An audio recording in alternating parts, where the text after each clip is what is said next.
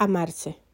Ese quizás debería ser el primer acto de todos, lo primero que nos enseñaran nuestros padres, la primera materia que se diera en la escuela, porque en definitiva estamos destinados a estar con nosotros mismos mientras dura la vida.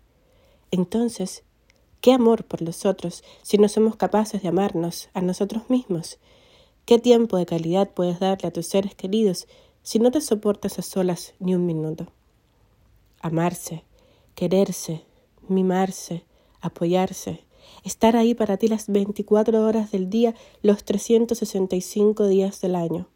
Estar ahí para darte las gracias, para felicitarte, para mover la cabeza a un lado y al otro cuando hagas algo que no te siente bien.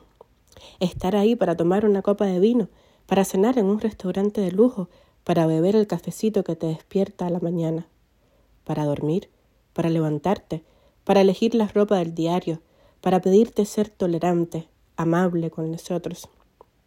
Estar ahí cuando la vida está en orden, pero también cuando el caos se apodera de la vida.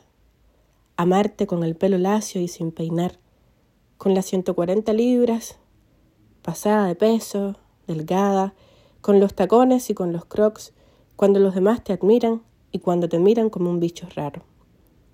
Amarte sin pedir nada a cambio como haces con los demás hablarte bonito como le hablas a los demás, aun cuando sientes ganas de matarlos.